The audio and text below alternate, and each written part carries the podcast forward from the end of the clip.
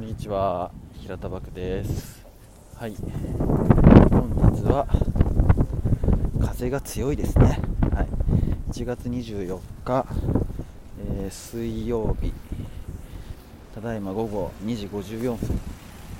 これからですねえー、っと神奈川県の西側の山北高校に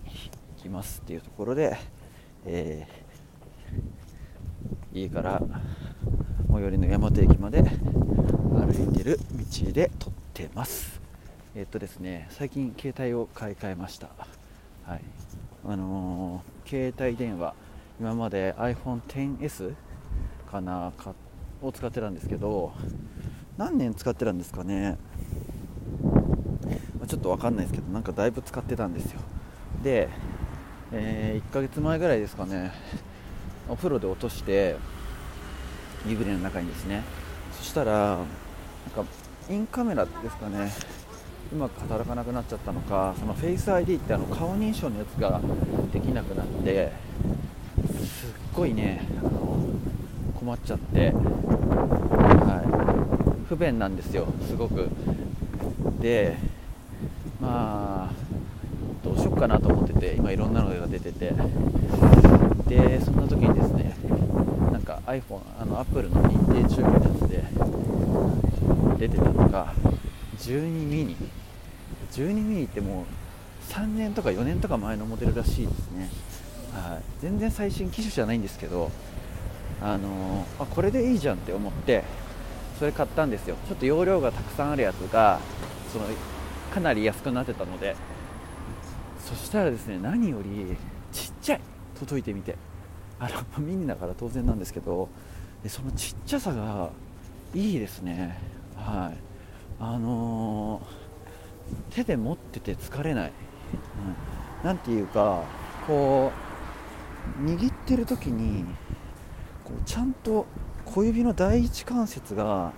曲がった状態でこうホールドできるっていうか、うん、だからなんかねこう思ったのは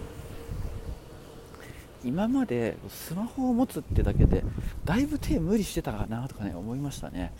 はい。うん。なんかちょうどいつだったかな。去年の、まあ、年末ぐらいにですねその手の握るその機能をこうちゃんとこう取り戻して体の感覚を整えていこうっていう風な感じのツールを作られてる方が知り合いの方でいらっしゃってその方からそういう握るツールみたいなのをねあのその方が手作りしてるものなんですけど購入させてもらって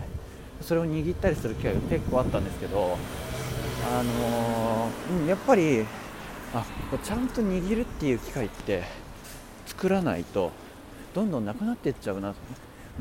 変な手の形になっちゃうなってやっぱ思ってたところ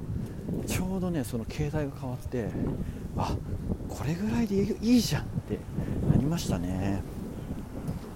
どうしても携帯電話ってまあね今ってまあなんだろう、うん、一昔前の電話できればいいよねっていうツールまあそういう面もあるけどかなりの部分でまあその映像を視聴するためのものだったりするじゃないですか、そうなるとやっぱ画面が大きい方が見やすいとかねそういうのはあるからどんどんでっかくなってってるんだと思うんですけどなんかねうん。まあもちろん画面でっかい方が見やすいですよね映像はね。ただ画面を見てる時間ももちろん長いんだけどそれ以上にこう握ってる時間ってすごい多いなと思うんですよ、もう携帯ばっか持ってるの良くないなって思いつつもなんだかんだ言ってやっぱりまあ一日中とまでいかないけど結構な時間携帯って握ってると思うんですけど、うん、肩こりとか首こりとかある人ちょっとちっちゃい携帯にするっていうのいいんじゃないかなと思うんですよね。あのスマホの画面がでかくなったぐらいでそのなんだろう。ねモニターを見るときにちっちゃい画面を見ててそれでみたいなのがモニターがでかくなったらその疲れが半減するとかまずないと思うんですよ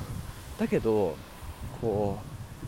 うちゃんと指が握れるところに収まるサイズ感か若干握りきれないのかっていう差は結構ね大きいんじゃないかなと思うんですよね。うん、っていうのをですねまあ今喋り出してから何話そうかなって考えてあそういえば最近そんな感じのことを思ってたかなっていう風な感じだったので喋ってみました、はい、iPhone12 ミニ、はい、あのー、買って2日目？あかそうですね。使い始めて2日目での、まあ、これレビューですけどね、はい。あのー、もう多分ね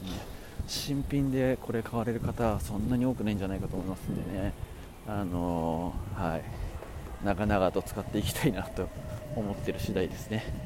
はい、えー、では今日もお聴きいただきありがとうございました、えー、また次回もよろしくお願いします。